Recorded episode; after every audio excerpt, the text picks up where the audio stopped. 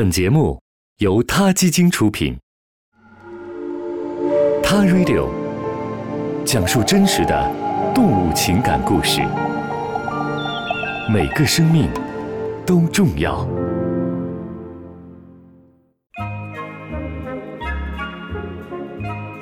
相信很多人小的时候问爸爸妈妈“我是从哪儿来的”这个问题的时候，都会得到类似这样的答案：哦。你是从垃圾堆里捡来的，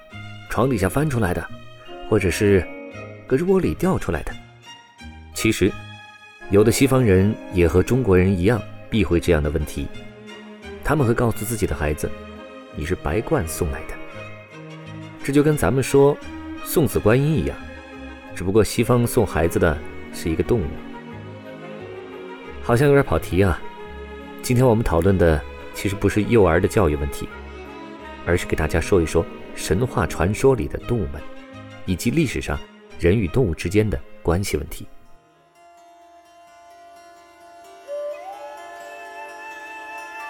首先要跟您说的是前面提到的白鹳。长久以来，希腊人和罗马人认为白鹳是一种很顾家的鸟。白鹳的配偶关系是一夫一妻，虽然他们一生当中会换几次伴侣。但这种短暂的一夫一妻制，以及白鹳夫妇勤奋照顾宝宝的形象，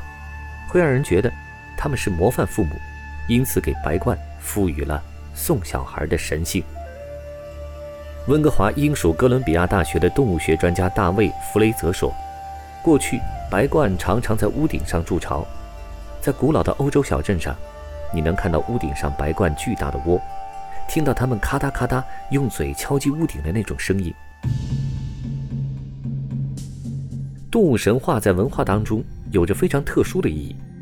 通常能反映一种动物在日常生活中的特性，以及当地人类对这种动物的态度。而不同文化背景的人对动物感性的理解也会有着非常大的差异。比方说，美国暗黑系小说家艾伦坡的作品，会让人觉得乌鸦是不祥的诅咒，一般会出现在墓地当中。中国汉族也会认为乌鸦是死亡的征兆。但乌鸦在满族的文化中却是吉祥的象征，属于皇族的鸟。难道故宫当中有那么多乌鸦是有原因的吗？居住在北美洲的印第安海达族人认为乌鸦是具有灵性的动物，喜欢捉弄人类，但也帮助人类做一些有利于人类的事。在海达人的神话当中，一只乌鸦衔着一只蛤蜊，蛤蜊中包着一群吓坏了的小生物，据说那就是人类的先民。这只乌鸦鼓励这群胆小的生物走出蛤蜊，从此人类开始在地球上繁衍生息。我们人类居然是被乌鸦鼓励着走出蛤蜊的一群小小的生物，想想都会倍觉温馨吧。人类自古以来就喜欢给动物赋予各种各样的神性，在古老的埃及文明中，人兽之间的界限很模糊，一方面动物是凶残的。而另一方面，他们又是生命的守护神，像代表尼罗河力量的鳄鱼之神索贝克，就是一个有着鳄鱼头和人类身体的形象。同样，魁北克北部的狩猎民族因努人将黑熊尊为他们的狩猎之神。因努人从不打扰活着的黑熊，如果遇上黑熊死亡，也会以各种方式祭祀黑熊。他们认为黑熊的灵魂是危险又神圣的，如果对黑熊的灵魂不敬。引弩人就会在狩猎中遭受到诅咒。其实，直到今天，人类对动物神话的创造也从未停止。动物们在动画片、电影和各种文献中不断出现。